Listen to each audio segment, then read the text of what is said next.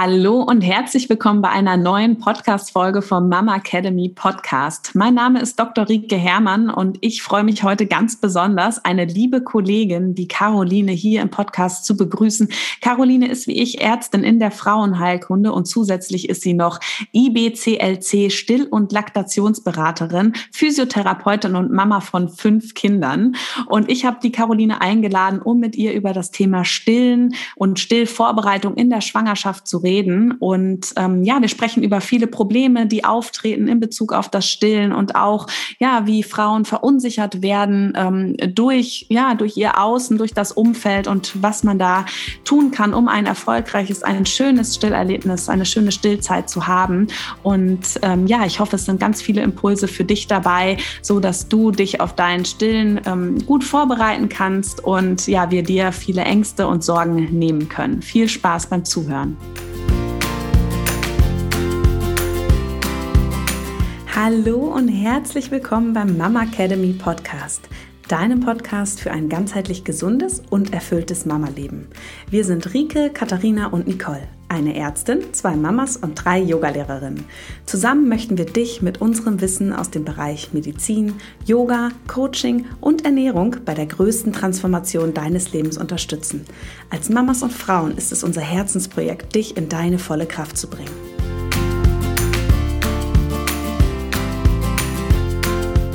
Ja, ich freue mich riesig, Caroline, dass du heute mit dabei bist bei unserem Podcast. Caroline ist Ärztin in der Frauenheilkunde, IBCLC Stillberaterin und Mama von fünf Kindern. Hallo, Caroline.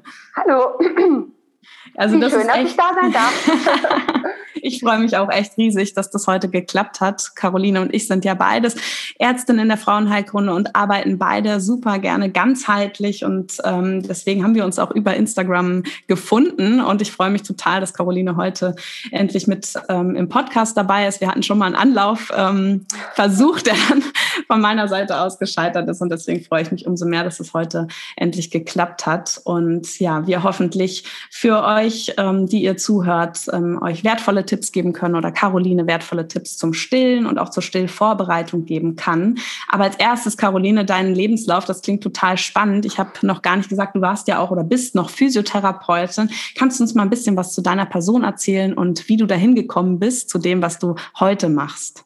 Ja, also ich bin mittlerweile 39 Jahre alt. Das muss man manchmal so dazu sagen, weil man sich immer fragt. Also ich frage mich mal, wie die Leute das geschafft haben. Ne? Ja. Also 39 Jahre und ich habe nach dem Abitur, weil ich auf das, äh, den Studienplatz warten musste, ähm, habe ich eine Ausbildung zur Physiotherapeutin gemacht, was sich im Nachhinein als echter Glücksgriff erwiesen hat, weil mir das so viel ähm, an Wissen und auch an ja, wie man, wie man Medizin leben kann, tatsächlich gegeben hat. Ja, also das, ähm, das war schon echt toll. Das möchte ich auch nicht missen. Und ähm, auch diese, ja, so, so, so mit den Händen was zu tun und zu fühlen, ja, das, ähm, das habe ich da gelernt und das war total toll.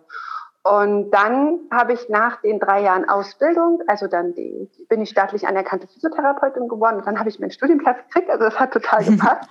Und dann habe ich angefangen zu studieren Genau, und dann habe ich das äh, durchgezogen bis ein Jahr, also vor dem PJ habe ich eine Pause gemacht, weil ich dann mein erstes Kind gekriegt habe.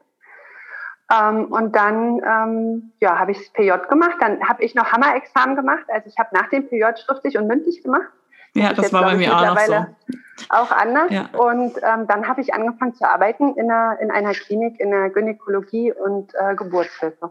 Und da bin ich lange kleben geblieben und habe noch ein paar Kinder gekriegt. Ähm, Also ich habe dann noch Kind 2, Kind 3 und Kind 4 und 5 bekommen. Ja, du hast noch Zwillinge, ne? Ja, genau, zum das Schluss. und dann habe ich aber nach, also mit fünf Kindern und ähm, der, der Dienstbelastung und auch, ich bin immer ein Stück gefahren, also ich hatte immer eine Pendelstrecke, das war dann irgendwann für uns als Familie nicht mehr machbar. Also ich ähm, war dann schon immer früh weg. Mein Mann hat immer alle Kinder fertig gemacht und das war immer super anstrengend und dann war irgendwie so, ähm, es geht jetzt nicht mehr. Es war so wirklich so eine ein auf den anderen Tag Entscheidung, ich muss kündigen.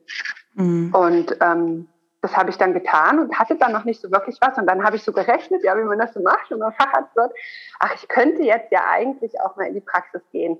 und habe so gedacht, boah, ja, also das ist, also ich finde, man sollte ja immer, wenn man Facharzt wird, sollte man Praxis gemacht haben, ja, weil das ist nochmal sowas komplett anderes als nur in der Klinik anders, ja. Kann man sich ja, gar nicht vorstellen, ja. Und dann habe ich tatsächlich eine äh, ähm, in meinem Wohnort, also in Halle, eine Praxis gefunden, die mich ähm, angestellt hat als Weiterbildungsassistentin. Und da bin ich jetzt fast zwei Jahre. Genau. Schön.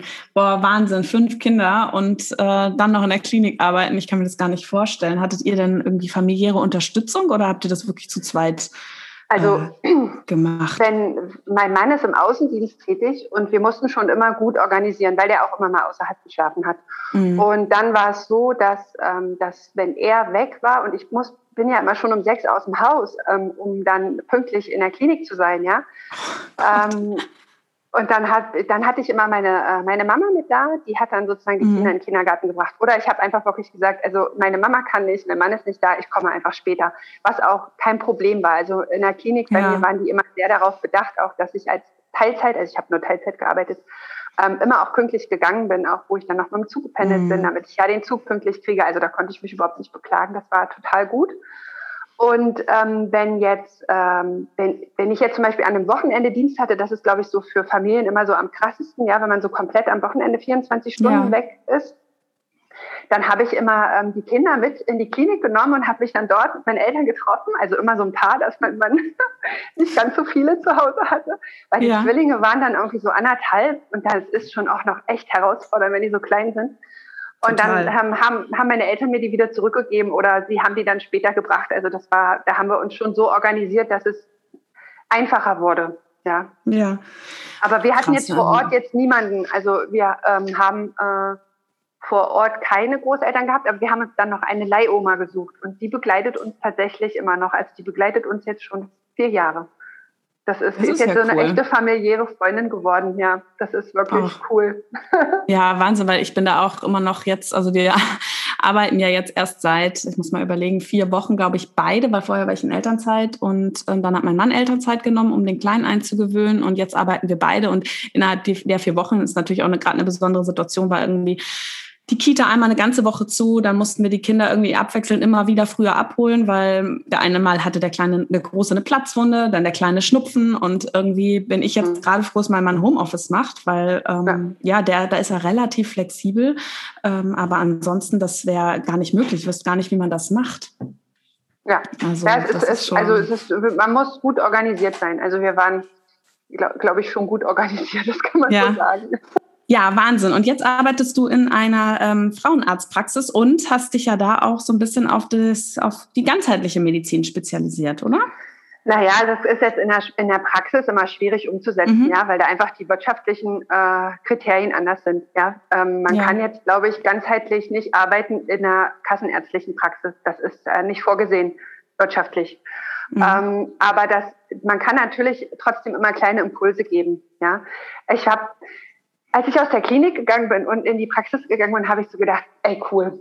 Also jetzt, jetzt lernst du das wirklich. Jetzt, jetzt weißt du, wie das in der Praxis läuft, damit die überhaupt zu dir in die Klinik kommen. Weil sonst siehst du ja in der Klinik immer nur die absoluten Notfälle, also die, die nicht mehr anders gehen, die nicht mehr in der Praxis betreut werden können. Da habe ich gedacht, okay, also jetzt bist du echt an der Basis, ja, jetzt kannst du echt ja. mal gucken. Und dann war ich so ganz schön enttäuscht, weil es ja eigentlich nur, es geht nur OP oder Pille.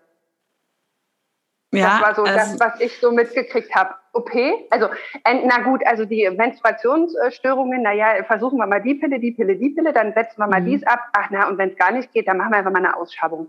Mhm. Und das, da war ich echt enttäuscht, weil ich dachte, an der Basis gibt's mehr. Ja, so, ja. das heißt doch Frauenheilkunde und nicht Frauenhormongebekunde oder so, weißt du? Das hat mich am Anfang ganz schön enttäuscht. Und gleichzeitig habe ich gedacht, das kann doch nicht alles sein. Also wenn noch die Frau da sitzt mit, äh, mit, mit Beschwerden oder mit Kopfschmerzen von der Pille, die sie, die Pille hat sie bekommen, weil sie Kopfschmerzen hat, dann habe ich so gesagt, also sie nehmen jetzt die Pille, weil sie immer Migräne hatten bei der Menstruation und jetzt haben sie mit der Pille Migräne? Wollen Sie, also, und dann sagt Ich erkenne so, mich gerade ein bisschen wieder. Das ist mir noch gar nicht aufgefallen und ich denke mir so, ja, wieso nicht? Doch voll klar wie Kloß. und tatsächlich kann man sowas natürlich auch in der, in der Sprechstunde machen, aber auch nur bedingt. Und vieles hat mir tatsächlich nicht gereicht. Also ich fühle mich schon auch so, dass ich denke, man könnte noch so viel mehr machen. Aber mm. das geht einfach. In einer normalen kassenärztlichen Sprechstunde geht das nicht. Ja, ja, ich habe das, also mir geht's da ganz genauso. Und ich muss auch sagen, ich war wirklich äh, Schulmedizinerin. Ähm, so in der Klinik habe ich viel ja auch in der Chemotherapie gearbeitet und so, wo wir halt dann auch wirklich natürlich auch echt starke Medikamente die ganze Zeit gegeben haben. Und da stehe ich auch jetzt noch mit dahinter. Ne? Wir haben da schon immer so ein bisschen versucht, ein bisschen ganzheitlichen Ansatz mitzubekommen.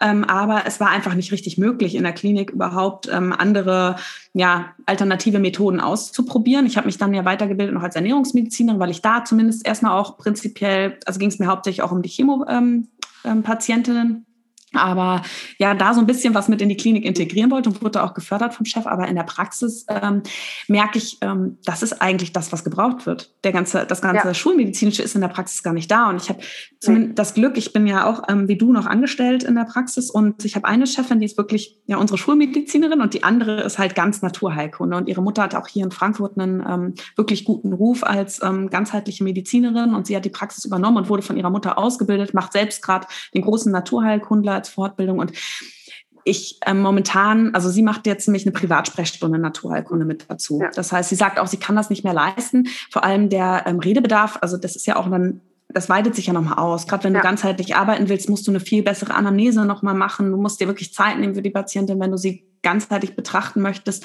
Und ich hatte letzte Woche oder vorletzte Woche ein Gespräch mit meiner Chefin, weil ich wirklich war wirklich frustriert und hatte das Gefühl, jede Patientin, die reinkommt, ich kann ihr nicht helfen. Weil ich habe diese begrenzte Zeit und sie kommen alle mit Beschwerden, die seit zwei, drei Jahren vorherrschen und immer wieder Infektionen ähm, oder eben Kinderwunsch und so. Man denkt, ich hätte so gerne so viel Zeit für dich, weil ich weiß, das Problem, das liegt jetzt nicht gerade daran, weil du eine bakterielle Infektion hast, sondern du hast eine Infektion, weil bei im ganzen Körpersystem etwas nicht stimmt, weil du sehr gestresst, weil sie sehr gestresst sind, weil ja da irgendwas aus den Fugen geraten ist, was man einfach, ja, von, eigentlich, wenn man die Ursache beheben will, ja, mal das Ganze angucken muss, den ganzen Menschen und eben nicht nur die, ja, die ja. Stelle, die jetzt gerade irgendwo akut wehtut. Und ja, bin da jetzt auch ähm, ja, ein bisschen frustriert so, ähm, dass ich da so wenig Zeit habe und versuche das jetzt halt auch wie du so nebenbei noch zu machen und bin da auch. Ja, also froh, wobei ja. ich jetzt so nach fast zwei Jahren Praxis auch schon irgendwie so einen Weg gefunden habe, zumindest jemanden Impuls mitzugeben. Also das beginnt mhm. schon damit, dass man ähm, einfach mal die Ausreden lässt und zuhört und zwischen den ja. Zeilen hört. Damit kann man schon ganz viel machen. Und wenn man jetzt ähm, während die sich die Frau sich auszieht, noch weiter redet, da hat man auch so viel Zeit, wo man vielleicht noch nicht seine äh, Sachen eintippt oder aufschreibt, wo man noch mal so ein bisschen Zeit rauskriegen kann. Und manchmal ist es einfach nur ein, da haben sie ja schon viele Jahre in der Schulmedizin verbracht und wir haben festgestellt, dass sie ihnen nicht geholfen hat. Vielleicht wäre es an der Zeit mal noch ringsherum zu schauen. Ja. Oder man, ich, ich mache das zum Beispiel tatsächlich, dass ich immer so Buchempfehlungen oder Blogempfehlungen ja. oder auch Podcast-Empfehlungen tatsächlich ja. auf ein grünes Rezept schreibe oder so bestimmt. Manchmal hat man auch, sitzt man so in der Sprechstunde und dann erzählt man mit der so und auf einmal hat man so eine Eingebung und es fällt einem irgendwas ein. Ja. Und man denkt, ja, okay, das, das muss ich jetzt ne? kriegen. Mhm. Und dann schreibe ich das auch mal auf ein grünes Rezept. Und das ist mm, ganz spannend, ähm, weil dann kommen die irgendwann wieder und sagen, also dieser eine Satz, der hat mich, der hat mir so viel gegeben und man denkt, ich denke mir so, was, das war doch nur so ganz kurz das. Aber mhm. das war dann für die, äh, für die Frau so einen großen Mehrwert. Das ist, also mhm. da, da findet man auch guten Mittelweg. Manchmal geht's gut, manchmal geht's nicht gut. Ja, ja manche, manche wollen auch nicht. Und ich glaube auch Ernährung, das ist so der Grundstein. Ja, also das, ja. das ist ja immer Thema. Also wenn man über, mhm. über Krankheit spricht, also ich meine, wenn wir die Scheiße fressen, dann kommt halt auch Scheiße in die Zelle. Also das ist ich denke so auch, das ist die Basis. Ja. Das ist ja das, was wir unserem ja. Körper zuführen. Ne? Ja, genau. Stimmt. Aber es ist schön von dir zu hören, weil das hat meine Chefin dann auch zu mir gesagt, Rike, ähm, du hörst den Patienten zu und du gibst den eben, ich mache das ja auch so, ich lasse die dann auch und dann sage ich immer, ja, also schauen Sie mal, wir haben jetzt schon so viel probiert und Sie haben schon alle Medikamente genommen und ich ich glaube, wir müssen jetzt mal ganzheitlich schauen. Und, und wenn es dann nur so ist, dass ich wirklich jetzt ja mittlerweile auch viele Leute hier in Frankfurt kenne und sage, ich kenne da wirklich einen guten Osteopathen und ich weiß, ja, dass man damit, also da nochmal gerade bei Unterbauchschmerzen, bei Periodenbeschwerden oder so, dass man da einfach nochmal jemand anderes draufschauen lässt, wo ich sage, da bin ich auch keine Experte, mhm. ähm, aber ich weiß, dass da sind gute Erfolge ja mit zu erzielen ja. oder ähm, Akupunktur bin ich ja gerade in der Ausbildung, weil ich da super ja, ähm, schöne Erfahrungen gemacht habe. Aber ich, ähm, ja, Standard ähm, Akupunkturnadeln setze ich so ne, für Geburtsvorbereitung und Übelkeit und so. Aber wo ich dann sage, okay, das klingt jetzt ein bisschen komplexer, dann einfach zu sagen, Akupunktur finde ich toll und ich kenne da eine gute ähm, Akupunkteurin, die das machen kann Ne? Und so ein bisschen, das versuche ich auch. Und aber trotzdem war für mich so dieses Gefühl, ah, ich habe von acht von den zehn Patienten, die ich vormittags sehe, sind acht, da habe ich nicht das Gefühl, ich kann sie jetzt mit einer Heilung entlassen, sondern das ist dann eben, und das war, da musste ich mich jetzt erstmal Aber da glaube ich, ist also einfach ne? unser, also der, wenn wir Arzt wären oder Ärztin wären, dann haben wir grundsätzlich äh, das Bedürfnis zu heilen. Und ich glaube, da dürfen wir mal ein Stück zurückgehen, weil es ist nicht unsere Aufgabe, Heilung zu bringen. Das ist, das, das können wir nicht. Da gehört ja immer der Mensch an sich dazu. Und wenn wir einfach das als Begleitung definieren und wenn die Begleitung bedeutet, dass wir heute in diesem Arzt-Patienten-Kontakt der Frau einen Impuls mitgeben, der sie die nächsten sechs Monate trägt und dann kommt sie wieder, dann ist das auch schon ein gewisser Schritt in die Heilung. Mhm. Also ich merke das ganz oft, dass ich dann auch so komme in dieses, oh mein Gott, und jetzt kann ich ihr gar nicht sagen und, und was machen wir jetzt? Mhm. Ich habe ganz viele andere Ideen, aber das passt jetzt nicht und hm. Und dann denke ich immer so, bleib ruhig. Das ist dann jetzt so ja. und dann, dann, dann kann man das auch sagen. Man kann auch einfach sagen, wir haben jetzt schulmedizinisch nichts gefunden, das ist auch gut. Aber wir haben ganz mhm. viele andere Dinge gefunden, wo wir mal hingucken können und wo ich nicht mehr, wo ich auch nicht mehr das Gefühl habe, ich muss alle heilen, weil ich kann alle nicht heilen. Manche Sachen sind ja schon ganz alt und gar nicht die Themen der Frau, die da geheilt werden wollen. Mhm. Und das ist dann ja nicht mein Thema. Also weißt du, wenn man das dann so ganz groß sieht und so ganz weit. Ja, das, das, ich finde es total ja. schön, wie du das gerade sagst. Das finde ich eigentlich echt eine schöne ja, ähm, und ich finde es arrogant, so dass begleiten, weil das glauben, ist so. Gerade in der Praxis auch. Ja, ja weil ist, das, ist, ist ja auch gerade die Frauen Heilkunde, ja, das ist so, die kommen ja, ja auch immer wieder und das ist eben der Unterschied zwischen Klinik und Praxis auch. Aber boah, Caroline, ich glaube, ich kann mit dir stundenlang über dieses Thema reden, aber wir wollten uns heute ja mal ein bisschen auf das ähm, Stillen konzentrieren und gerade auch, was ich echt spannend finde, ist ähm, eine Stillvorbereitung, ob man sich da wirklich dann auch in der Schwangerschaft darauf vorbereiten kann oder wenn man negative Erfahrungen gemacht hat mit dem ähm, ersten Kind. Und jetzt wollte ich aber zu Beginn mal fragen, was ist denn genau die IBCLC? Also das ist ein internationaler äh, Titel. Also das mhm. heißt sozusagen, man hat ähm, eine Ausbildung gemacht, die bestimmte Standards hat und hat dann diesen Titel äh, erlangt, indem man eine Prüfung geschrieben hat, die sozusagen äh, alle auf der Welt schreiben, die diesen Titel haben wollen, nur halt in ihrer Muttersprache. Ja? Mhm. Und das beinhaltet auch, dass man ähm, sich rezertifizieren muss. Also man muss ähm, alle fünf Jahre Punkte vorweisen oder nochmal ein Examen schreiben und alle zehn Jahre ein Examen schreiben, um wirklich dort auf dem neuesten Stand zu bleiben. Also es ist jetzt auch nicht so wie, na, ich habe jetzt selber mal gestillt äh, und jetzt mache ich das, sondern es ist auch Voraussetzung, dass man einen medizinischen Grundberuf hat, also Arzt, Krankenschwester oder irgendein Therapeut ist, ähm, weil es einfach über die ähm, leg mal so an, mach mal dies hinausgeht. Ja, also das, da geht es halt auch ganz viel um, um die Begleitung der Frauen in Krankheitssituationen, oder auch in Krankheitssituationen der Kinder, wo eine spezielle Vorbereitung oder einfach ein spezielles Wissen da ist. Und dann ist es, es ist auch einfach wichtig zu wissen, wenn die Frau eine Brustoperation hatte, wie war denn die Brustoperation? Was ist denn mit der Brustwarze? Mhm. Geht das überhaupt mit dem Stillen? Und dafür braucht man einfach bestimmte anatomische Voraussetzungen und ein bestimmtes Wissen. Das kann man dann eben ähm, als, als Laie einfach nicht. Ja. Mhm. Und gleichzeitig hat eine IBCLC auch in der Klinik auch die Aufgabe, sowas wie Personal zu schulen, Strukturier, äh, Strukturen zu ändern. Wie, wie kann was so gehen, dass man vielleicht mal ein babyfreundliches Krankenhaus wird? Ja, ja. so das ist so, wo dann alles darauf ausgerichtet ist, dass der Stillstart gut ist. Weil in der, in der Stillberatung merke ich das natürlich schon. Also ich kann dir ganz genau sagen, wenn ich die Frage, wie das war, was da mhm. schiefgelaufen ist. Und ich ja. weiß ja darum, weil ich das ja auch aus der Klinik selber kenne. Und mhm. dann war es halt so, naja, wenn Frau Kreusch mal da sagt, da geht die dahin, dann steht die. Aber das kann es ja nicht sein, weil ich kann ja nicht alle Frauen retten, weil ja. ich jetzt dahin gehe. Ich habe ja noch da meine Tätigkeit als Ärztin. Also sehe ich als Aufgabe, alles dem ganzen Personal dasselbe beizubringen, damit nicht jeder reinkommt zu jedem Dienstwechsel und der Frau was anderes sagt. Ja. Und dann die Frau da sitzt, ach scheiße, jetzt habe ich drei Leute gesehen und drei Leute mhm. haben was anderes gesagt, sondern ja, dass das alle dasselbe sagen. Ja. ja. Und das ist aber unglaublich schwer. Also diese Mauer der Klinik da zu erklimmen, die ist, ich habe es mhm. aufgegeben. Es ist ja, wirklich sehr anstrengend, wenn man da alleine ist. Ja. ja. Ja. Genau. ja, und dabei ist das gerade so wichtig. Ne? Die ersten Tage ja. ähm, von Stillen ist ja echt so ganz wichtig für die Mutter, für das Kind und auch für die Milchproduktion. Und ja, ähm, ja. und ja, viele Frauen verlieren ja auch ganz schnell den Mut, wenn das nicht klappt. Und ähm, wie ist denn so deine Erfahrung? Hast du Würdest du jeder Frau sagen, wenn jetzt ausgenommen sie hatte Operation oder so, dass jede Frau stillen kann? Oder? Nicht, also nicht jede, aber viele. Aber stillen kann ist immer, das ist so ganz schwierig. Also rein mhm. von, ich habe eine Brust, ich habe Brustdrüsengewebe, das Baby hat einen Mund und eine Zunge. Funktioniert. Mhm. Ja, so. ähm, aber dann gibt es ganz viele Könntest. Ja. Weil dann kommt es darauf an, also Hormone ist immer ein Thema, ja, also wie, wie so Schilddrüse ist gerade immer so eine Sache, das haben ja auch mhm. ganz viele, das wirst du in der Praxis kennen und ja. dann, wenn es nicht gut eingestellt ist, dann kann das Probleme machen.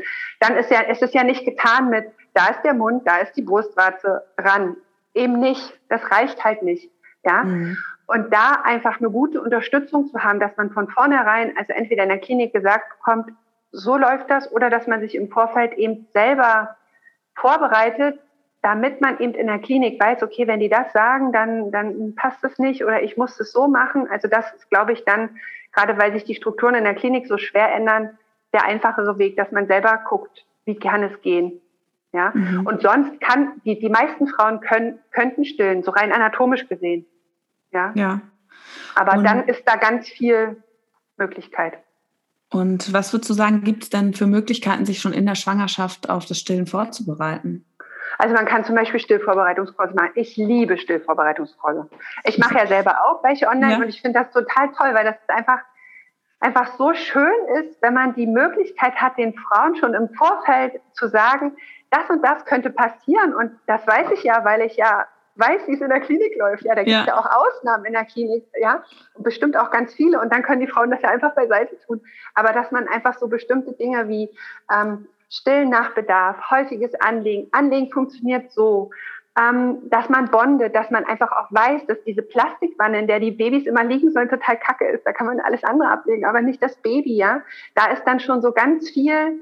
Ähm, du meinst schon diese kleinen gelaufen. Bettchen? Ja. Die Plastikbettchen eben dran. Ja, diese Plastikbettchen, diese Wannen oder manchmal gibt es ja auch so Betten da dran, ja. So, ich ja. weiß, bei uns gab es immer so Wannen, Plastikwannen, die so in einem Gestell hin und her geschoben wurden. Aber das ist nicht der richtige Aufbewahrungsort für ein Neugeborenes. Ja, Gott, das ist ja schrecklich.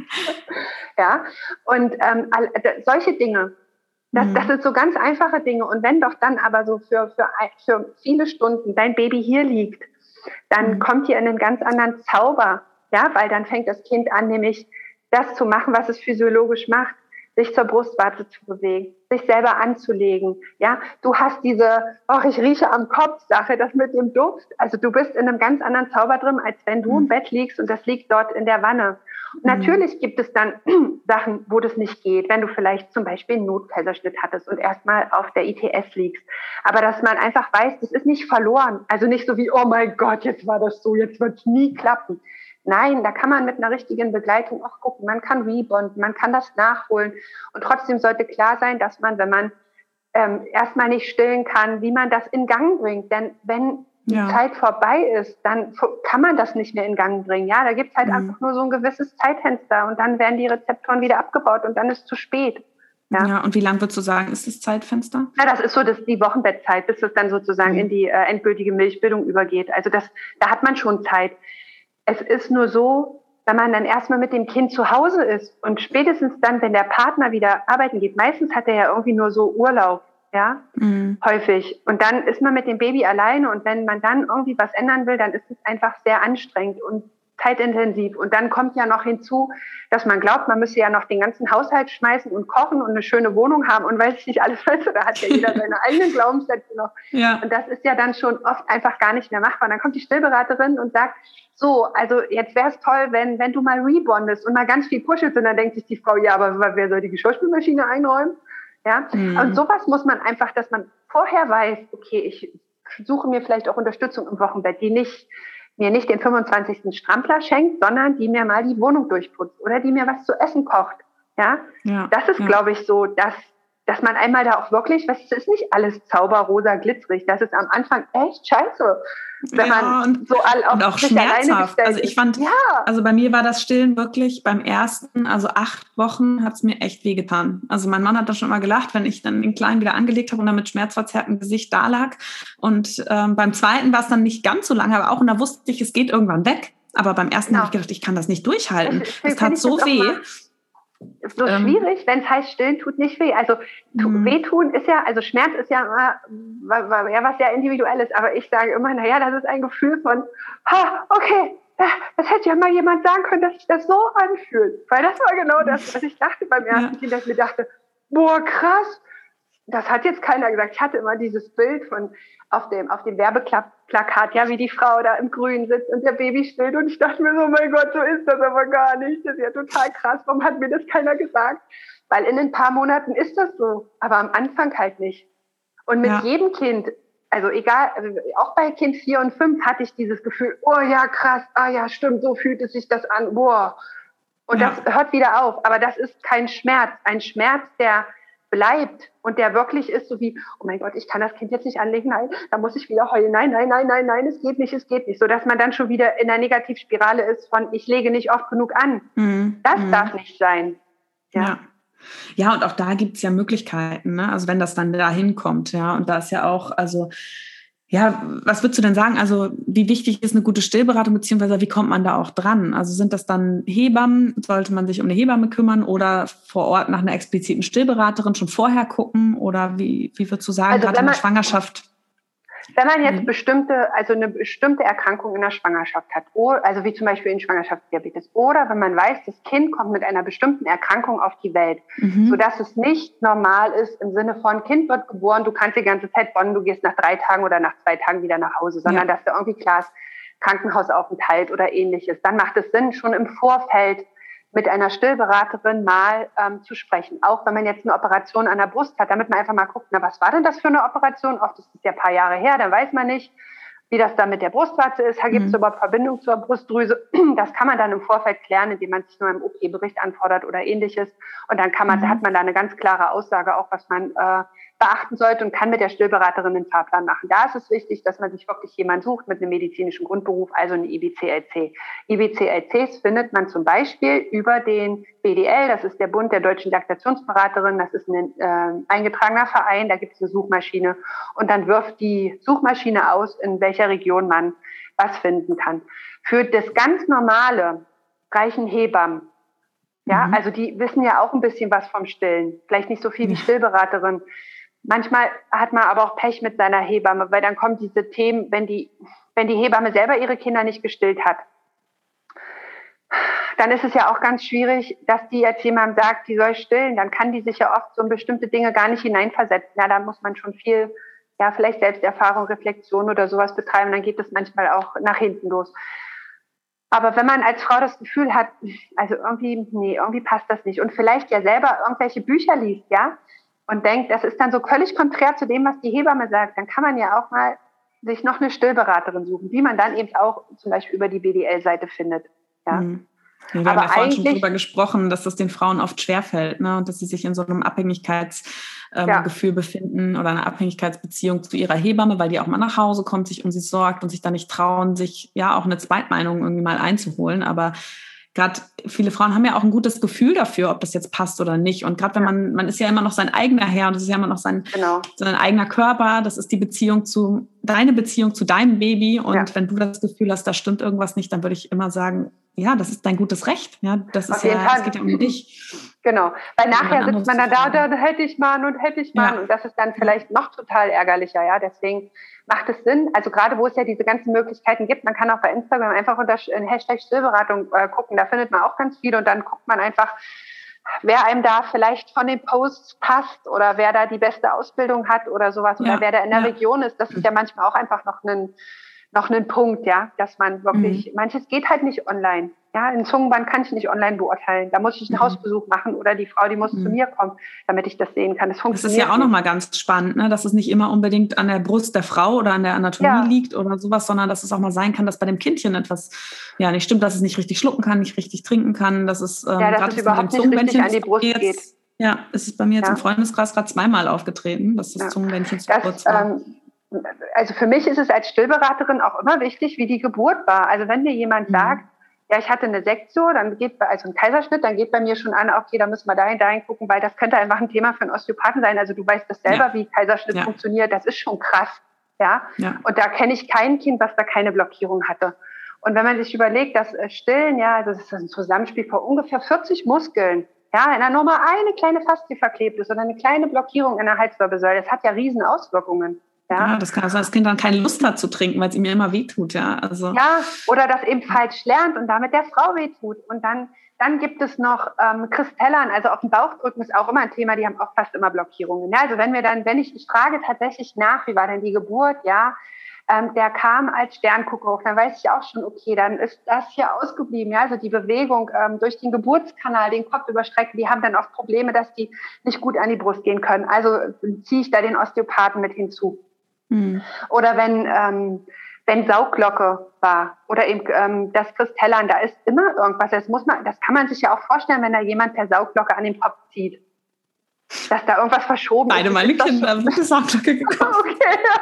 Aber ich meine, das ist doch, das ist dann also für mich als Stillberaterin, also klar, da kann ich vielleicht sagen, ja. mach dies, mach das, mach das, aber wenn das Problem, das Problem in Anführungsstrichen beim Kind liegt und das Kind es nicht anders kann, mhm. dann ist es auch meine Aufgabe, das zu erkennen und zu sagen, also so und so und so, das sind die Wege, die wir jetzt gehen, aber gleichzeitig ja. gehst du bitte nochmal zum Osteopathen. Ich arbeite mit der zusammen, das funktioniert gut und dann schauen wir weiter, weil manchmal ruckt das ganz viel und dann sind Sachen einfach wieder weg.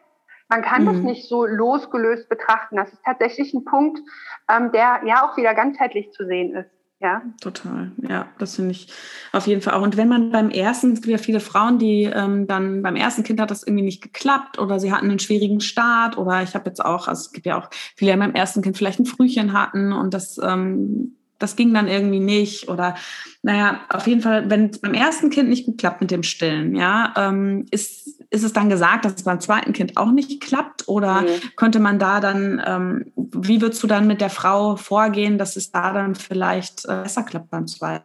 Also wenn, wenn das beim ersten Kind nicht geklappt hat, dann macht es erstmal Sinn, sich zu überlegen, warum hat denn das beim ersten Kind nicht mhm. geklappt? Mhm. Ja, also was, wie waren das? Wie hat man sich da vielleicht gefühlt? Manchmal ist man ja auch so total überwältigt von diesem, vielleicht auch von dieser Abhängigkeit, die man da so eingeht mit dem Kind und kann das auch manchmal nicht. Das kommt auch immer mal wieder vorher.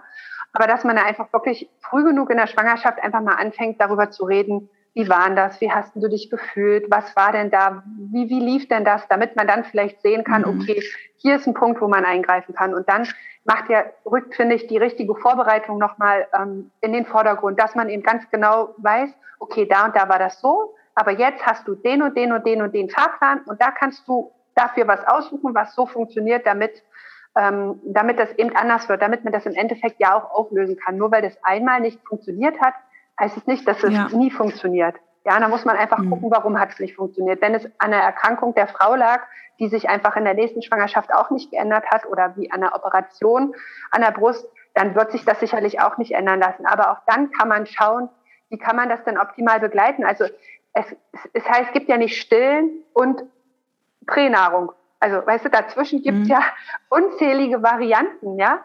Und stillen heißt ja, also wenn man den Kontakt zu einer Stillberaterin sucht, heißt das auch nicht so, und jetzt, also jetzt wird sie nie vor, äh, zufüttern oder keine, nicht die Flasche geben oder nicht, weil manchmal ist das auch der Weg, ja. Das heißt jetzt nicht nur, weil ich Stillberaterin bin, dass jetzt alle stillen müssen. Manchmal ist das Vollstillen nicht der Weg. Ja, und ich sage, also stillen ist bunt. Das ist ein großes Blumenmeer, was es da gibt an Möglichkeiten, die ich als Stillberaterin aufzeigen kann. Und was die Frau dann sich nimmt, um ihren eigenen Blumenstrauß zu machen, das ist ihr überlassen. Und gleichzeitig kann sie die Blumen auch ständig wechseln. Wenn das nach zwei Wochen nicht mehr gut funktioniert, weil häufig ist es ja so, dass man immer denkt, oh ja, jetzt habe ich es geschafft. Und dann ist wieder irgendwas anderes, weil alles ist nur eine Phase. Ja. ja. Dass man einfach dann weiß, okay, das funktioniert jetzt nicht mehr, dann mache ich jetzt das dass man da auch einfach mhm. flexibel bleibt und ja auch irgendwie, ja, diese Fähigkeit, ich sage immer, dass man da gut mitschwingen kann mit dem Kind.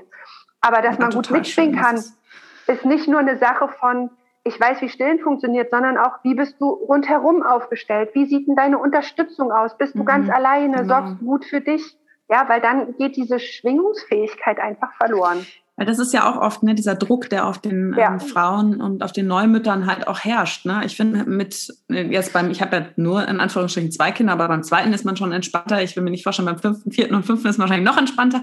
Dann ist man mehr so, denkt man, ich mache mein eigenes Ding, aber beim ersten ist das ja oft so nicht. Man lässt sich ja auch beeinflussen von allen anderen. Und wenn bei alle anderen im Freundeskreis voll stillen, dann hat man das Gefühl, es muss ich auch, sonst bin ich eine schlechte Mutter. Und gerade so der Druck, der so von einem Umfeld oder wenn es nicht klappt, dann heißt es direkt, ja, dann still ab, damit äh, dann kriegt halt die Flasche, wenn es ein bisschen anstrengend wird oder mhm. so, dass man da einfach ähm, ja mehr so ins eigene Vertrauen kommt und auch sagt, ich mache ja. das so, wie es für mich und mein Baby stimmt. Und jedes Kind ist ja auch unterschiedlich. Ne? Also genau. je mehr Kinder man hat, wahrscheinlich desto unterschiedlicher wird das auch. Ja, ne? alle und, anders. Ähm, eine, ja, also mein zweiter, der hat mich aus der Flasche getrunken und ich dachte na, beim ersten, ja, ja, äh, wieso sollen die Kinder nicht aus der Flasche trinken? Das liegt doch daran, wenn man denen die nie gibt und so. Und ähm, der zweite hat die einfach nicht genommen. Und ich habe Muttermilch reingemacht. Also ich wollte den einfach nur mal, wollte mal abends äh, unterwegs sein. Und ja, der wollte die nicht. Partout nicht, egal welche Flasche ich ihm gegeben habe. Und der ist einfach ganz anders als mein erster Sohn. Ja, das ist, äh, und dass man da auch mehr so den Frauen Mut zuspricht, so finde ich, zu ihrem eigenen, eigenen Weg. Und so, das finde ich total ja. schön, wie du das gerade mit dem Und das, dazu muss man hast. einfach wissen, dass, dass dieses Zeitfenster von, du bist eine schlechte Mutter, weil du nie gestillt hast und mhm. ey, du bist aber voll komisch, weil du immer noch stillst. Das ist eine Woche. Das ist die ja, Woche von sechs Monaten und eine sechs Monate und ein Wochen altes Kind wirst du schief angeguckt, weil du dein Kind immer noch stillst. Ja. Und das ist wirklich krass. Also das ist, das ist von, i, du stillst nicht in, äh, du stillst noch eine Woche. Das ist doch total bescheuert, oder? Ja, nee, das ist echt krank. Also ich still meinen Sohn gerade auch noch und der ist jetzt, der wird jetzt 14 Monate alt. Beim ersten habe ich nach einem Jahr abgestillt, weil das aber für uns beide so war. Ne? Der hat ja. halt dann, der hat keinen Schnuller genommen und der war dann irgendwann nachts jede Stunde kam der und der wollte nur nuckeln, weil er keinen anderen Ersatz hatte. Und dann habe ich irgendwann, ich konnte nicht mehr. Da habe ich gedacht, nee, also es passt nicht. Und dann ging das auch gut. Da war ich auch bereit, ihn abzustellen. Und beim anderen ist es so, der nimmt auch den Schnulli, der beruhigt sich nachts auch mal mit dem Schnuller und oh, es ist irgendwie gerade noch so schön für uns beide. Ja. Und ähm, er beißt mich nicht. Er ist einfach immer nur super glücklich, wenn er nach, also es ist vor allem also nur abends und nachts, aber der freut sich dann. Und für mich ist es mit dem Arbeiten mit den beiden Kindern, ich bin auch, ich habe gerade keine Kraft. Ich hätte keine Kraft zu sagen, ich stehe ihn jetzt ab und müsste, ich weiß ja, der wacht nachts noch auf, der wacht aber auch ohne die Brust noch auf, weil er lässt ja. sich auch mit dem Schnuller beruhigen, sodass ich nicht denke, das wäre jetzt der Durchbruch zum Durchschlafen. Nein. Dass ich denke, ich habe gerade keine Kraft, es ist gerade schön und ich, wir beide schlafen dabei wieder ein und es funktioniert. Ne? Ja. Und ähm, damit trotzdem habe ich manchmal das Gefühl, wenn ich das dann erzähle, äh, dass ich selber merke, wie ich dann das so sage, ja, ja, ich still noch und so in so eine Art Verteidigung reingehe, wo ich denke ja. dann im nächsten Moment wieder, warum machst du das gerade eigentlich? Ja. Ganz komisch. Ja, weil es ja. noch gesellschaftlich nicht anerkannt ist. Mhm. Also ich habe, habe alle Kinder noch gestillt, also ähm, ja, das, bei das erste habe ich nur 13 Monate gestillt und alle anderen ähm, ganz, also deutlich länger mit jedem Kind und die äh, Zwillinge habe ich fast drei Jahre gestillt. Und ähm, ich habe die immer gestillt, auch wenn ich in der Klinik Dienst hatte. Ja. Und natürlich war das wow. eine super Herausforderung ähm, für meinen Partner, weil der konnte ja nicht stillen. Ja, aber oh die, haben eine, andere, die haben eine andere Routine gefunden, ja, ähm, in den Schlaf, äh, dann ja, in den Schlaf zu kommen. Und ähm, das war okay, weil dieses, also ich fand, für mich war das gut. Das heißt aber nicht, mhm. dass das für jede andere gut war. Ja, mhm. aber für mich war das die Entscheidung und es hat dann auch auf Arbeit keiner mehr gefragt. Also es war dann so wie, ja, na klar, du stillst doch noch, ja. Und jetzt merke ich gerade, jetzt müsste ich mal hochgehen und mal abpumpen, weil ich schlafe ja heute hier, ja. Ja, da aber das, achso, ich hatte das so verstanden, dein Mann hätte dir die dann noch gebracht zum Stillen, oder? Nee, dafür war es zu weit weg. Nee. Ja, also deswegen, das, weil du das war eine, gesagt hast, fast eine Stunde Fahrt, das, äh, das ja, nee, Ich habe dann also einfach, ich habe morgens immer gestillt, bevor ich los bin. Mhm. Und ähm, wenn ich dann 24-Stunden-Dienst hatte, also hier so einen Montag, wo man dann erst Dienstag früh nach Hause kommt, dann habe ich halt ja meistens so zum Dienstwechsel hin nochmal äh, noch abgepumpt. Also vormittags habe ich nie so viel Milch produziert, aber nachmittags dann, wo die Kinder sonst dann da waren, schon viel. Und dann habe ich ja so, weiß nicht, gegen 16 Uhr nochmal, dann so 21, 22 Uhr. Und wenn ich dann nachts aufgestanden bin, um im Kreislauf tätig zu sein, dann bin ich auch manchmal noch ähm, abpumpen gegangen. Oder wenn ich wusste, oh ey krass, wir machen jetzt noch eine OP, also einen Kaiserschnitt, äh, ich bin mir nicht sicher, ob ich das schaffe. Ich gehe ja. lieber nochmal abpumpen. Ja? Und dann habe ich am nächsten Morgen dann nochmal, dann habe ich, bei den Zwillingen habe ich echt ein Liter Milch abgepumpt. Ich bin da mit einem Liter Milch nach Hause gegangen. Das ist schon echt verrückt. Und dann ja, waren die krass. Kinder, als ich die aus dem Kindergarten geholt habe, natürlich super glücklich. Und ich habe dann immer noch im Kindergarten gestillt, weil das war natürlich so, oh mein Gott, so wie, oh Gott, ist sie endlich da. Mm, und ja. dann habe ich, ähm, hab ich die Milch dem, also ich habe dann die immer an die anderen Kinder mitverteilt. Die wollten dann auch unbedingt. Und dann habe ich gesagt, ja klar, Mama hat euch was mitgebracht. ja, naja, wenn man das jetzt mal so rein... Aber für die Eltern war das auch okay? Äh, du meinst für ähm, Ach für deine, Kinder. für deine Kinder. Nee, für ja. meine Kinder, ja, ja. Ja, ich habe gerade gedacht, die Kinder im Kindergarten. Nein, für meine Kinder, wir sind dann nach Hause gefahren ja, und ja. die haben dann halt auch die Muttermilch getrunken und ich war da jetzt auch eigentlich immer ganz ähm, ja ganz angetan davon, weil ja die, die Keime, die im Kindergarten sind, ja, das haben die ja gleich immer ihre mhm. Antikörper mitgekriegt, ja. Und dann war ich da, war ich da ganz zufrieden. Also das größte Kind hat das nicht mehr gemacht. Aber die, äh, die anderen zwei, die waren ja da so zwei, zweieinhalb und viereinhalb, die fanden das cool. Auch deshalb cool, weil sie, weil das auch wieder was hatte von, naja, ich bin auch gesehen und ich darf auch, wenn ich schon nicht mehr stillen kann, weil mhm. ich verlerne die dann natürlich ganz schön schnell, ja dann kann ich aber auch Milch von Mama kriegen. Das war auch immer so ein bisschen so ein ja. Liebesbeweis, ja.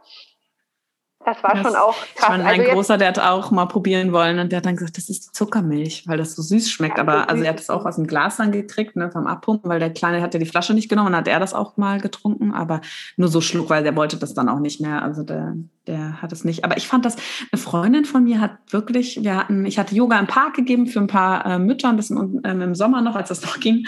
Und ähm, dann hat die, ähm, bei der hat es bei beiden Kindern, die wollten nicht gerne an der Brust trinken. Und sie hatte aber wirklich viel Milch und sie war irgendwie, ja, enttäuscht und es ging, also die, die Kinder hatten einfach keine Lust. Und dann hat sie den Sohn von ihrer Schwester gestillt, um einfach zu gucken, ob ihre Milch nicht mehr, also ich hatte wirklich, ich will jetzt mal gucken, ob der bei mir trinkt, weil äh, was ist mit mir, mit meiner Milch los, warum machen meine Kinder das nicht? Und der hat beide Brüste komplett leer getrunken und sie war wirklich so Wahnsinn. Ich habe endlich mal ein Kind im Arm, was meine Milch, was, ich kann mir jetzt vorstellen, wie es ist, ein Kind zu haben, was gerne an der Brust trinkt.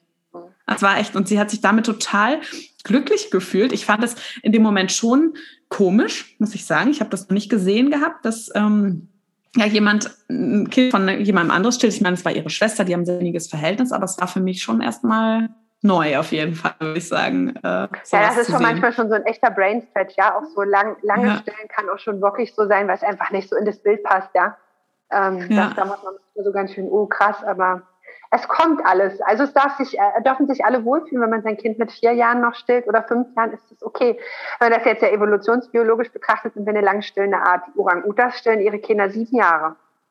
Hm. Da ist also noch Luft ja, nach oben, ja. Ich glaube auch, dass das früher, ich meine, ähm, jetzt mal, wenn man sich überlegt, dass das Nahrungsangebot knapp war und sowas, dass das sicherlich normal war, dass man die Kinder halt ja. ähm, sehr lange, lange gestillt, gestillt hatte. Ja. ja. Und sag mal, gibt es, würdest du sagen, ganz fatale Fehler beim Stillen, die man auf jeden Fall vermeiden sollte? Also der fatalste Fehler beim Stillen ist, sein Kind nicht anzulegen, weil das funktioniert nicht. Also ja. nee, es gibt so gesehen jetzt ja keine Fehler, weil Fehler bedeutet ja, dass ich was mit Absicht falsch mache. Ja, mhm. und ein, einfach zu wissen, dass man das gemacht hat, weil man es in dieser Situation gerade nicht besser wusste, das nimmt mhm. ja schon unheimlich viel Druck. Ja. Ja. Und was, was glaube ich am, am oder am einfachsten umzusetzen ist, ist still nach Bedarf. Und damit meint man das, der Bedarf des Kindes und der Bedarf der Mutter. Das bedeutet, mhm. wenn ich das Gefühl habe, meine Brust fühlt sich gerade sehr voll an, dann kann das Kind geweckt werden und kann gestillt werden. Und wenn, wenn das Kind jetzt nach einer halben Stunde wieder stillen möchte, dann ist das der Bedarf des Kindes und dann kann man dem nachkommen.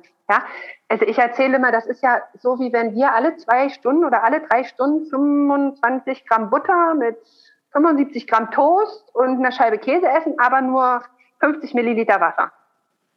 Aber das machen wir ja nicht, weil wir essen dann noch einen Kaffee mit der Freundin gerade und dann gibt's noch einen Kuchen. Weißt du, also wir, wir essen ja auch mhm. im Endeffekt über unseren Bedarf. Und warum dürfen wir das jetzt so einem kleinen Wesen nicht zugestehen, das aus dem Bauch kommt, ein Gebärmutterheimweh hat und da eine 24-7-Versorgung hatte über die Nabelschnur? Ja. Ja. ja. Das ist, ja. also wenn man, wenn man was, wenn man was vorher wissen will, dann, dass es okay ist, sein Kind so oft wie man möchte und so oft wie das Kind möchte anzulegen. Und dass man sich auch in der Klinik nicht nach alle drei Stunden, alle vier Stunden oder jetzt muss das Kind aber mal sechs Stunden ohne Nahrung aushalten, das ist absoluter Humbug. Ja, nee, das, äh, da bin ich voll auf deiner Seite. Und was ich mit dem Trinken auch so ähm, spannend finde, ich habe das ganz oft, dass dann die Frauen oder auch es waren auch Freundinnen, die haben, ach ja, krass, könnt ja auch Durst haben. ja, hat es. Gerade im Sommer, ne? Dass man so ja. denkt, ich meine, manchmal trinken sie ja auch nur ganz kurz, ne? Dass genau. man, dass sie und gar nicht an die fettreiche halt Milch reinkommen. Genau. Mhm. Und dann ist ja. es halt eher Durst. Dann trinken die nämlich gerade im Sommer, dann sagen die Frauen so, oh, ey, alle zehn Minuten, ja, es hat Durst. Und dann will es immer nur ganz kurz, ja, es hat Durst. Ja. Ich will nur dieses, diese laktosereiche Vormilch zum Durst durch, nicht die fettreiche Hintermilch. Und dann ist das okay und das darf man machen. Und da sollte man nicht eingreifen mit Tee oder Wasser. Ja. Das ist nicht ja. nötig. Ähm, ja, und ich finde eben auch, da ist wieder so dieses sich nicht von anderen so beeinflussen lassen. Ne? Also gerade was du sagst, so in der Klinik, ähm, dann, da gibt es ja dann oft so diese diese harten, sage ich mal, äh, aus der alten Schule, die sagen, nee, das Kind, das muss jetzt mal eine Pause haben und ähm, sie müssen jetzt schlafen, sie müssen es tun. Aber man merkt ja auch, wenn man selber das Bedürfnis aber hat, auch nach der Nähe des mhm. Kindes, ja, und ähm, dass man dem dann auch nachgeben darf und auch mal in der Klinik sagen darf, nein, ich mache das jetzt nicht. Da gilt man zwar wieder als die Patientin, die, die, die in Zimmer ja. drei, die, äh, die hört nicht auf uns, ja, aber ja, ja, ja, genau. Also da darf man sich auch nicht.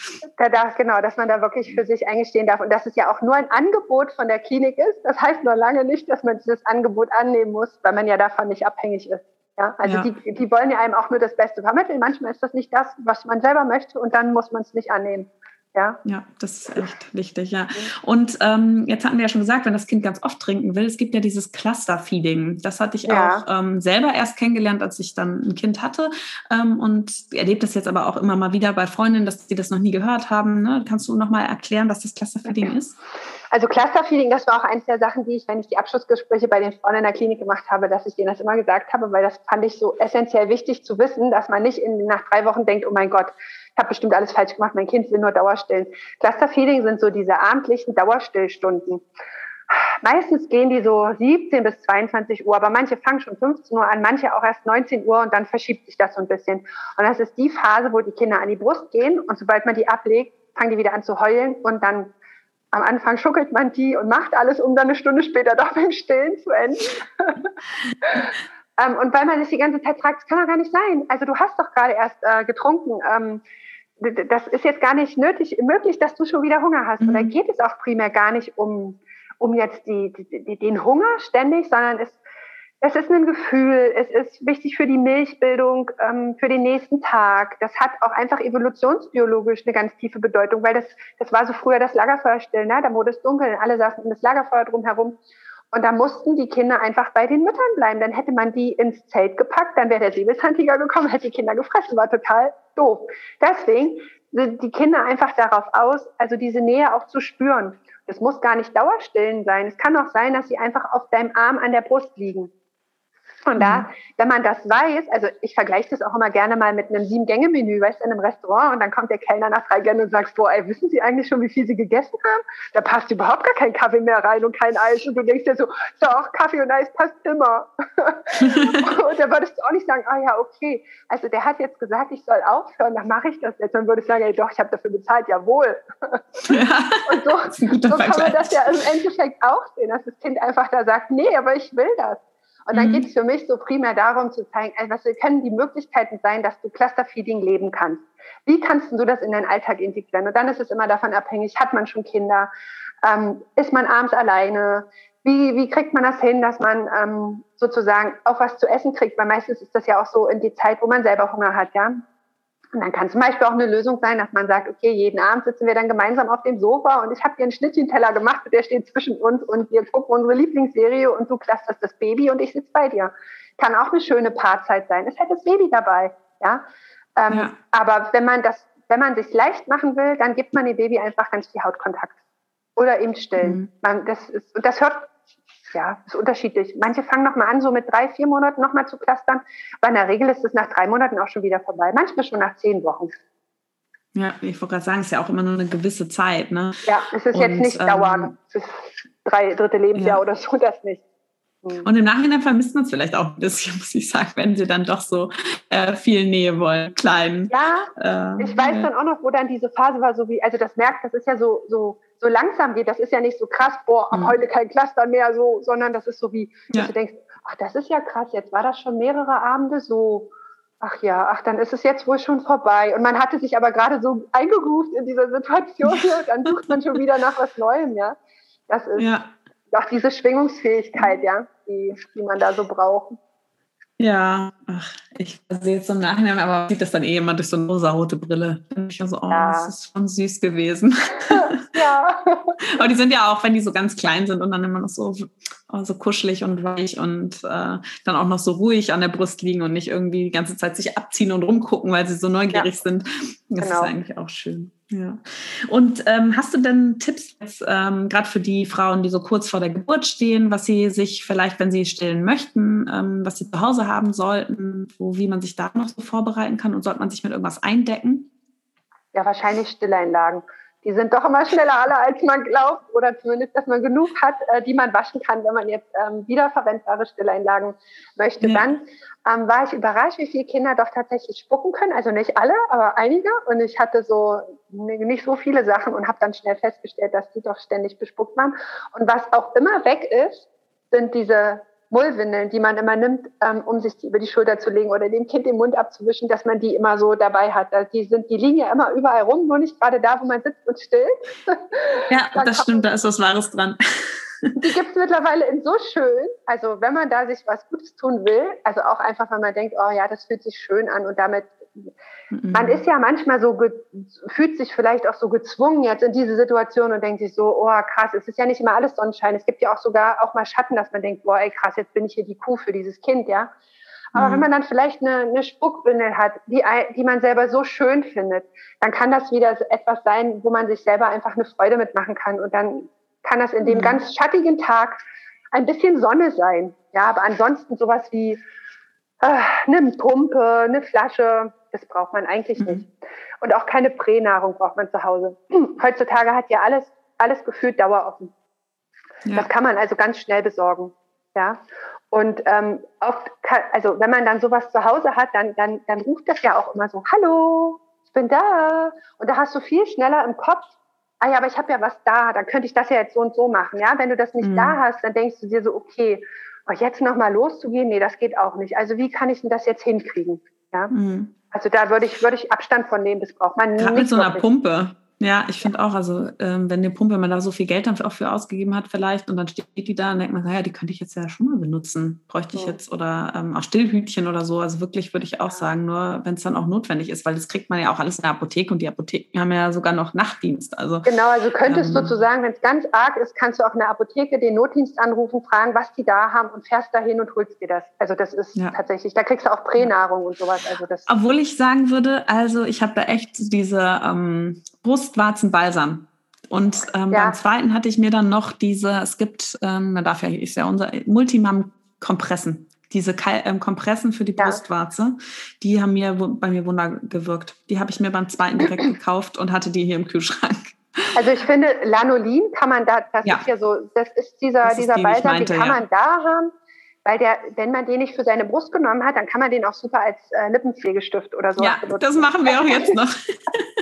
das, wird wirklich, das ist aber auch richtig so ein Fettschutz. Ja. Ähm, ne? Da, genau, da perlt halt, alles von äh, ab. Ja, genau. Und das, das kann man, da, da macht man jetzt nichts mit falsch. Es ist ja auch ein bisschen ja. teurer, aber das muss man da nicht wegschmeißen, ja. Und ja. es gibt auch sowas so wie, wie Nippelbalsam, wo auch noch so andere Dinge mit drin sind. Und wenn man jetzt gerade so mhm. sagt, so am Anfang ist doch dieses Gefühl von beansprucht groß, ohne dass sie jetzt wund mhm. sind.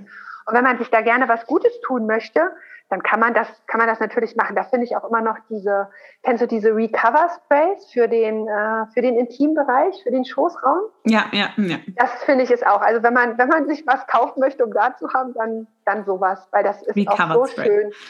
Cover, ja. ja, ich glaube, die heißen Recover Sprays.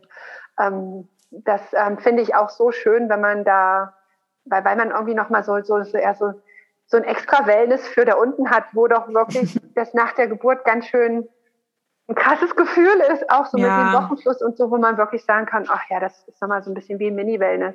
Ja. ja, ja, und auch da, ne, das ist ja auch manchmal beim Stillen, muss man ja auch mal gucken ähm, mit den Geburtsverletzungen. Bei mir war das dann auch so, ja. dass ich echt die ersten Tage nicht sitzen konnte und ich da auch ja. immer gucken musste, ähm, wie ich irgendwie eine gute Position finde und habe dann beim zweiten Reserve früh im Stillen, ähm, im Liegen angefangen zu stillen, was jetzt ähm, auch super ist für die Nacht, weil der das dann von Anfang an auch gut konnte. Ja, ähm, da gibt es also ja noch einen anderen Bereich. Ja. ja. genau. Und gerade das dann, dann zeigen sie dir in der Klinik immer, wie du dann äh, anlegst in der Wiegehaltung mhm. und du denkst dir so, ja, aber ich kann nicht sitzen. Weil dann kriegst du einen ja. Schwimmring und du denkst dir so, aber warum kann mir keiner stillende Wiegen zeigen? Und das, äh, das empfinde ja. ich tatsächlich, also wenn eine Stillposition essentiell ist für deine Stillzeit, dann ist es Stillen im Wiegen. Weil es macht die ja, Nächte so viel einfacher. Ja? Und selbst ja. wenn es nicht die Nächte sind, es gibt im Tag über so viele Situationen, wo dein Kind beim Stillen einschläft und wo du sagen kannst, oh, ich muss jetzt nachholen, ich bin so kaputt. Und wenn du dann einfach jedes Mal ins Bett gehst, vielleicht ist das jetzt gerade der Zeitpunkt, wo du, wo dein Kind so lange schläft, dass du äh, mitschlafen kannst. Dann still im Bett ja. und dann bleib einfach liegen und hol's nach. Das ist auf jeden ja. Fall. Das finde ich auch. Und ähm, sag mal, ähm, jetzt hatten wir ja gesagt, ähm, Dinge, die man da haben kann. Es gibt ja auch diese Stilltees. Ähm, würdest du sagen, dass es schon Lebensmittel gibt oder auch jetzt eben Kräuter, die die Milchproduktion fördern können? Weil das ist ja, ja immer so ein bisschen na, zwischen Mythos und ja, ja, wissenschaftlich nachgewiesen sind nur die Boxhornkleesamen. Alles andere äh, nicht. Okay, weil ich ja auch immer noch Nüsse und ähm, es ist eine Malz, ne, Malzbier oder ich habe auch immer schön alkoholfreies ähm, Hefeweizen getrunken. ähm. Also ich finde, das, was wissenschaftlich nachgewiesen sind, sind mhm. die Boxhornkleesamen. Wenn du für deine gelungene Stillzeit ein Malzbier brauchst, jeden Abend, und du das feierst beim Clusterfeeding, ey, dann ist es das für dich. Weißt ja. du? Das, nur weil das wissenschaftlich nachgewiesen ist, heißt es ja nicht, dass der Rest nicht funktioniert. Das ist ja immer die Intention, mit der du das machst. Und mhm. wenn du weißt, aber diese Flasche und dieses Bier jeden Abend, das ist für mich der krönende Abschluss des Tages, dann weiß ich, dass alles schön ist. Ja, dann mach es bitte. Wenn ja. du weißt, dass, wenn du das nicht machst und denkst, oh mein Gott, alles war heute doof, dann wirst du auch nicht gut stillen können. Nee. Weißt du? Deswegen. Aber, aber, es ist ja auch ähm, oft schwierig, ähm, ähm, bei Lebensmitteln Studien durchzuführen. Ne? Ich merke also bei, ja. ähm, bei meiner Ernährungsmedizinerausbildung war ich ja dann auch ein bisschen enttäuscht, weil ich ja auch von vielen Dingen mir mehr erhofft habe, gerade was auch so in die Richtung Therapie geht mit Ernährung und ähm, dass ja aber bei der Ausbildung immer nur wissenschaftlich basierte Sachen weitergegeben worden sind. Und wenn man sich vorstellt, man möchte jetzt eine Studie machen mit stillenden Frauen und sagt, naja, die eine hat jetzt immer eine Handvoll Nüsse gegessen und die andere nicht. Naja, aber dafür war die andere vielleicht, hat irgendwie fünf Liter Wasser getrunken und die andere hat noch einen Kaffee getrunken. Es gibt ja so viele Faktoren, die in solche Studien ja. mit reinfließen, dass es auch immer super schwierig ist, da dann zu sagen, es war jetzt aber die Nüsse, die genau. die Milchproduktion gefördert haben. Und deswegen darf man da, glaube ich, schon auch ein bisschen drauf vertrauen, wenn man das Gefühl hat, ja. Ähm, das hilft oder auch wenn man ähm, irgendwo Dinge gelesen hat, ja, das mal Aber wenn du das Gefühl hast, äh, du verträgst die Nüsse aber nicht und du gerade wurde dir erzählt, dass mhm. die Milch sind, dann hast du vielleicht noch das Gefühl, oh mein Gott, mir schmecken die Nüsse nicht, jetzt habe ich nicht genug Milch und dann bist du schon wieder in der Negativspirale. Ja. Deswegen, das, äh, das funktioniert nicht so einfach. Jeder verträgt es anders und ähm, ich glaube, da darf man einfach wirklich auf sein Gefühl hören. Und bevor man milchbildende Sachen nimmt, dann kann man ja erstmal anfangen, das Kind öfter anzulegen, weil das ist das Allerbeste, was mehr Milch macht. Ja. Ja, und viel trinken würde ich trotzdem natürlich auch äh, immer raten. Ja, also wenn man nur einen halben Liter trinkt, dann ist auch blöd. Ja, aber eigentlich ist es ja ähm, reflektorisch schon so, wenn man anfängt zu stillen, dann hat man einfach Durst. Ja, man sollte so ein Brand nicht in der, in der, Küche stehen haben, sondern immer dort, wo man stillt, mhm. damit man dann nämlich ähm, der Sache direkt nachgehen kann, sonst geht es einfach in Vergessenheit. Und dann wickelt man das Kind und dann beuert das und dann trägt man es rum und dann schubbelt man es und dann hat man schon wieder nichts getrunken. Aber es war wirklich bei mir so, das Kind hat gezogen, der Milchspendereflex hat ausgegangen und bei mir im Mund war so richtig oh eine Trockenheit. Und ich dachte mir, ich brauche jetzt Wasser. ja, genau, das also das ist schon, das, das, soll man leben, dass die Flasche wirklich in der Nähe ist. Oder überall da, wo man immer ja. stillt, hat man eine Flasche zu stehen. Ja, das ist echt nochmal der, einer der wichtigsten Tipps, finde ich. Und ähm, gerade jetzt am Anfang ist es ja häufig so, wenn sich das noch nicht so reguliert hat oder ich finde von der Phase des Abstillens ähm, ähm, ist es häufiger mal, dass es dann auch zu einem Milchstau kommt. Ähm, was ist da so deine erste Hilfe? Äh, was sozusagen, ähm, wenn jetzt eine Frau merkt, weil, also wenn es noch nicht in eine Entzündung übergegangen ist, aber merkt, oh, an der einen Stelle in der Brust, da wird's hart, da tut es jetzt ein bisschen weh, ähm, wie würdest du dann vorgehen? Also das kommt immer so drauf an, warum das jetzt gestaut ist. Ja, ist das jetzt mhm. gestaut, weil das Kind zum Beispiel einen Entwicklungssprung hatte, ganz viel gestillt hat und jetzt wieder weniger stillt? Ja? ja. Oder ist das, weil man abgestillt hat und dann, dann unterscheidet sich das. Wenn man jetzt zum Beispiel vorher viel gestillt und das Kind jetzt nicht mehr so viel möchte, dann kann man ja das Kind animieren, das anzulegen und dann legt man das am besten so an, dass der Unterkiefer da ist, wo es hart ist. Und dann findet man ganz witzige Stillpositionen, aber da kriegt man das sozusagen gut raus. Wenn das Kind mhm. nicht ähm, an die Brust möchte, dann kann man eine Brustmassage machen, um den Milchspendereflex auszulösen und das mit der Hand zu entleeren. Es macht da nicht so viel Sinn, da mit einer Pumpe viel leer zu pumpen und zu arbeiten, weil das dann immer wieder ein Reflex ist in, äh, für noch mehr Milch, ja, sondern da wirklich ja. dann mit der Hand zum Beispiel auszustreichen und ähm, weil so ein gewisser Druck hat auch immer wieder so eine, ja, eine negative Wirkung. Das heißt, es wird dann auch wieder nicht mehr so viel Milch ähm, produziert. Ja? Und wenn der Milchstau jetzt kommt, weil man komplett abgestillt hat, ist es natürlich was anderes. Dann kann man moderat natürlich mit einer Pumpe arbeiten, wenn es mit der Hand nicht so geht, so gut geht und zwar mal so, dass man das Gefühl hat von, okay, der Druck ist weg. Also nicht komplett leer, komplett mhm. leer gibt's ja so auch nicht. Ja. Ähm, aber dass dieser Druck weg ist, damit man damit gut weiter leben, arbeiten, was auch immer man gerade macht, kann. Ähm, und damit es dann eben nicht dazu führt, dass es ganz fest wird. Ich denke, dass Handentleerung, das sollte jeder können. Also jeder sollte mit der, oder jede Frau sollte mit der Hand es schaffen, den Milchspendereflex so auszulösen, dass man mit der Hand diese harten Stellen auch bearbeiten kann. Das ist, weil man hat nicht immer eine Milchpumpe da und manchmal kommt es in den blödesten Augenblicken. Ja, super. Und jetzt habe ich aber noch abschließend Frage. Du bist ja selber auch Zwillingsmama. Und ähm, ja. wie hast du es da geschafft, äh, beide Kinder zu stillen? Hast du die irgendwie ähm, zeitlich ähm, so trainiert oder wie, wie macht man das? Was hast du da für Tipps vielleicht auch für Mamas, die Zwillinge erwarten? Also ich habe ähm, die, äh, die zeitlich nicht getaktet. Also ich habe die immer nach Bedarf gestellt und ein Zwilling hatte immer ein größeres Bedarf als der andere, beziehungsweise wollte immer ähm, viel mehr an der Brust sein. Und ich habe in der Zwillingsschwangerschaft die IBCLC Weiterbildung sozusagen gemacht und dann war das so mein persönliches ähm, Highlight. Ähm, schaffe ich es jetzt, Zwillinge zu stillen? mein persönliches Stillberater-Highlight. Und ähm, ja, im Endeffekt was mir natürlich zugute kam, ist meine Stillerfahrung von den anderen drei Kindern gewesen. Also ich glaube, nochmal äh, Zwillinge zu stillen und noch keine Kinder zu haben und an sich mit diesem ganzen Handling ähm, ist, glaube ich, nochmal super schwer. Also es macht auf jeden Fall Sinn, sich da äh, schon im Vorfeld ähm, mit dem Gedanken auseinanderzusetzen, wie das laufen kann. Und ähm, ja, was ich essentiell fand, waren Zwillingsstillkissen tatsächlich. Mhm. Ähm, das das heißt, glaube ich, My Breast Friend, ähm, weil das so, und das ist wie, also ich habe es mal liebevoll meinen Schwimmring genannt, das ist tatsächlich wie so ein Schwimmring.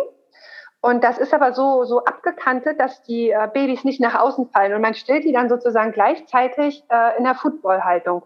Ja, so liegen die dann so Kopf ja. an Kopf an den Brüsten und du hast aber um dich drum herum, ja, so ein, so ein Stillkissen, ähm, wo die drauf liegen können. Und wenn du den einen da hingelegt hast, dann kann der auch nicht wegrollen. Das ist oft so, wenn man sich dann bewegt und die anderen Stillkissen so umherkuscheln, dann rollt das Kind wieder runter. Meine Kinder haben es nicht gemocht, wenn ich die in anderen Positionen gestillt habe, so wie beide auf meinem Bauch und dann so Füße an Füße. Das fanden die immer blöd. Das habe ich mir auch immer so schön vorgestellt, ja, dass das so schön ist. Und der eine liegt auf dem anderen und oh nee, das fanden die so. Aber das kann natürlich für jemand anders wieder die Möglichkeit sein, ja, dass man die ähm, ja so so mit leicht zurückgelehnten ähm, Oberkörper dann beide ähm, auf dem Bauch oder besser gesagt auf der Brust hat und jeder sich sozusagen die Brust nimmt. Mhm. Kann eine Möglichkeit sein. Man kann auch ein Kind in der Fußballerhaltung, Footballhaltung stellen und das andere Kind in der Wiegehaltung, sodass der Kopf des einen Kindes am Bauch des anderen Kindes ist. Fanden ja. meine Kinder aber, wie gesagt, doof.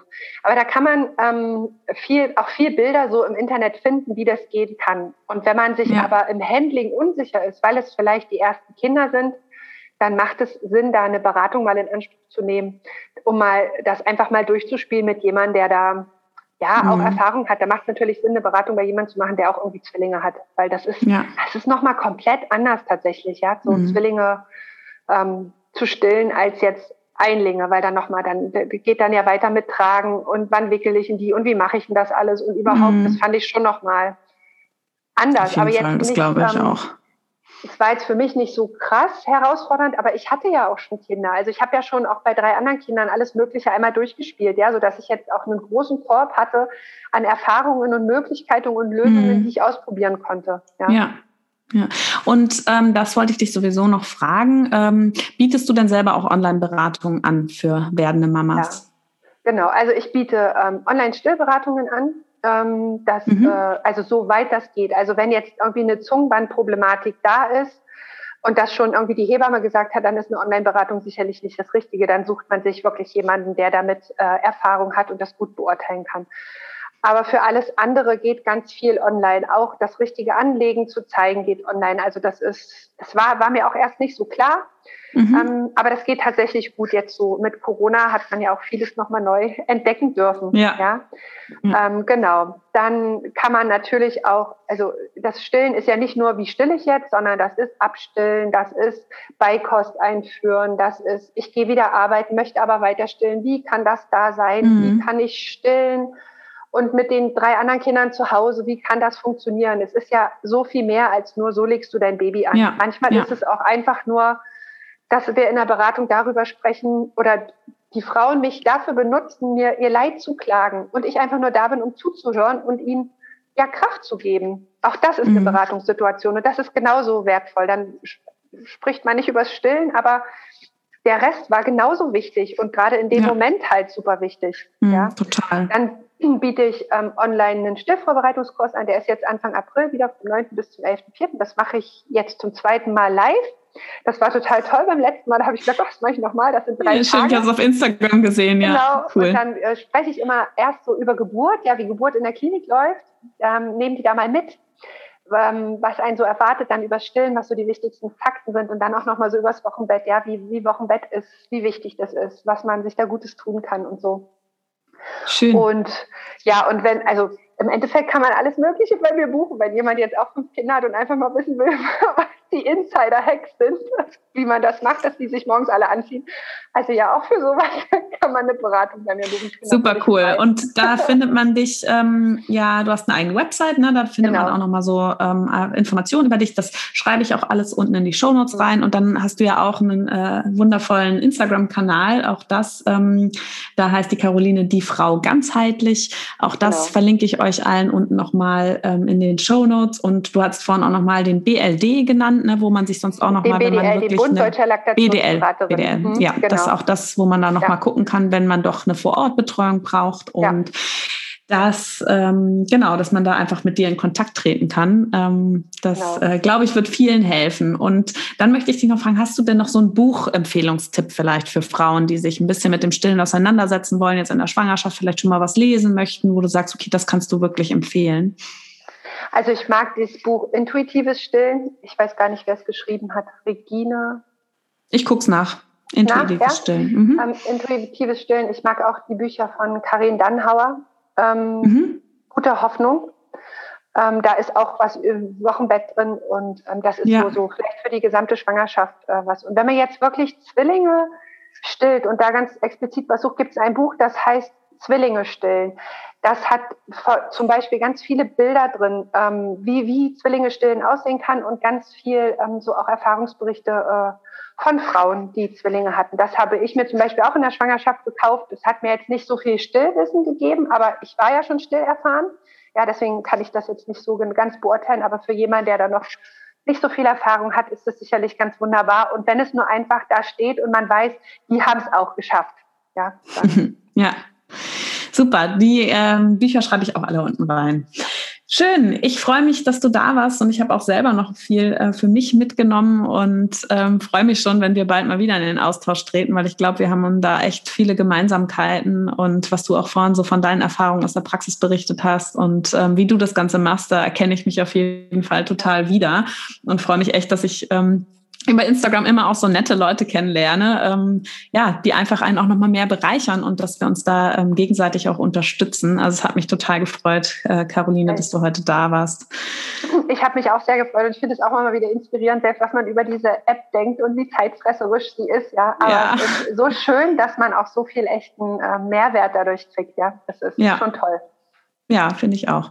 Super. Also vielen Dank dir nochmal und ähm, ja, allen, ähm, die zugehört haben. Ich hoffe, dass wir euch heute ähm, und Caroline insbesondere viele Informationen geben konnten, euch vielleicht auch Denkanstöße und euch vielleicht nochmal bestärken konnten in eurem Selbst, in euren Ideen, wie ihr das gerne mit eurem Baby machen möchtet oder wie ihr es auch schon macht und Mut machen ähm, auf eure Stillzeit. Und wie gesagt, alle Tipps, die Caroline gegeben hat, beziehungsweise alle Empfehlungen und auch wie ihr Caroline finden könnt, ähm, schreibe ich alles in die Shownotes rein. Und ja, wenn dir der Podcast gefallen hat, dann darfst du uns natürlich gerne auf ähm, iTunes mit fünf Sternen bewerten und uns gerne eine Bewertung schreiben, denn das hilft uns, dass der Podcast auch an ja, viele weitere Frauen erreicht. Und wenn du gerne deine Gedanken zu der Folge mit uns teilen möchtest, kannst du das gerne machen auf Instagram at die.mamacademy unter dem Post von heute. Auch darüber freuen wir uns sehr, wenn wir da mit dir in den Austausch treten können. Und ansonsten wünschen wir dir einen wunderschönen Tag. Bis bald.